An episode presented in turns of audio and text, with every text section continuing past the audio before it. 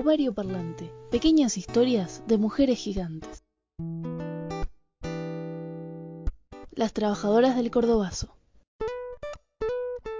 Las mujeres trabajadoras de nuestro país nunca han tenido mucho lugar entre los libros de historia. La madre de, la hermana de, la mujer de, son quizá algunos de los espacios que nos conceden. Pero la verdad es que las mujeres, las minitas, las jabrus, las que no quieren ni nombrar por casualidad, hemos estado en cada uno de los hitos de la cronología de nuestro pueblo.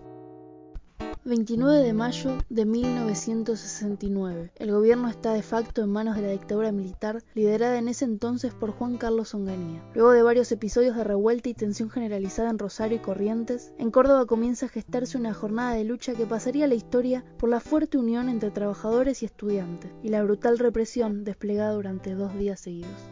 Al descontento general con la dictadura que hambreaba y fusilaba a las grandes mayorías, se sumó en esos días la decisión del gobierno provincial de suprimir el sábado inglés, es decir, la media jornada laboral. Automáticamente, el Sindicato de los Obreros de la Industria Automotriz, SMATA, y el Sindicato de Luz y Fuerza convocaron un paro activo con movilización para el 29 de mayo. Sindicatos de todos los rubros y estudiantes secundarios y universitarios adhieren rápidamente. La historia oficial intentó borrar ese proceso de organización popular. Ese antecedente marcaba fuego en la clase trabajadora para las resistencias posteriores, pero lo que más se invisibilizó fue la participación de las mujeres trabajadoras, aquellas que se hacían lugar a codazos en las asambleas sindicales, que tenían el doble de problemáticas por el hecho de ser mujeres y eran el doble de silenciadas, incluso a veces por sus propios compañeros. En el libro El Cordobazo de las Mujeres, Viviana Fulchieri recoge los testimonios de mujeres militantes, parte del Cordobazo y de la lucha previa y posterior por los derechos de las y los trabajadores. Susi Carranza contextualiza el Cordobazo en la cotidianidad de las trabajadoras. Cuando yo ingreso a trabajar, la fábrica era una planta y un vestuario. Allí comíamos el sanguchito que llevábamos de la casa, mientras otras hacían sus necesidades fisiológicas. Tener un comedor fue parte de la lucha de las obreras del vidrio, y no un logro del sindicato.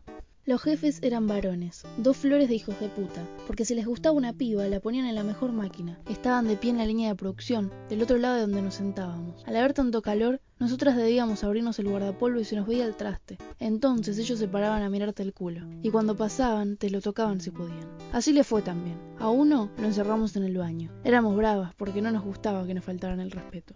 El 29 de mayo de 1969 me tocaba trabajar a la tarde, pero me fui a la mañana a buscar a mis compañeras. Al centro marchamos un grupo, con esas compañeras que venían de la universidad, y cuando llegamos a las vías seguimos metiéndonos por el Parque Sarmiento, hasta que logramos llegar a la Plaza España. De allí nos dispersó la policía y yo me quedé corriendo junto al compañero Domínguez. Vimos autos ardiendo por corro. En un momento se corrió la voz de la muerte de Mena, y seguimos armando muchas más barricadas con lo que la gente nos tiraba.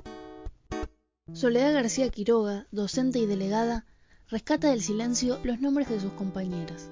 Pudo nombrar a muchas mujeres de lujo que eran gremialistas en esa época, con una ética y una conducta enorme. Otilia Lescano de Argañarás, Lucy Nieto de Boco, Blanca Claudina Díaz, María Adela Rodríguez, María Elena Cabanillas, Cristina Cárdenas, Teresita Maneras de Federico, tantas otras. Quiero mencionar también las que estuvieron en la conformación del Sindicato de Educadores Privados y Particulares de Córdoba, CEPAC, muchas desaparecidas, como Silvia Ferrari y Esther Luque. Cuando llega el 29 de mayo, estas mujeres presionamos para marchar y estar en la calle, y el gremio no definió hacerlo ese día, porque no había conciencia de salir con los trabajadores. La cuestión es que marchamos desde la sede de Delegación Capital, directamente por la cañada, y nos iba parando la policía. Para defendernos le tirábamos bolitas a los caballos. Andábamos todos juntos y la consigna principal era no dejarnos meter en cana. Llegamos a la avenida Colón, sorteando un montón de emboscadas y hacia la tarde tomamos la iniciativa de replegarnos a los barrios. Yo anduve por Güemes haciendo barricadas y recibíamos mucha solidaridad de los vecinos, convidaban con mate cocido y refugiaban hasta que pasara el malón de policía. No tuve miedo, porque el pueblo estaba en la calle.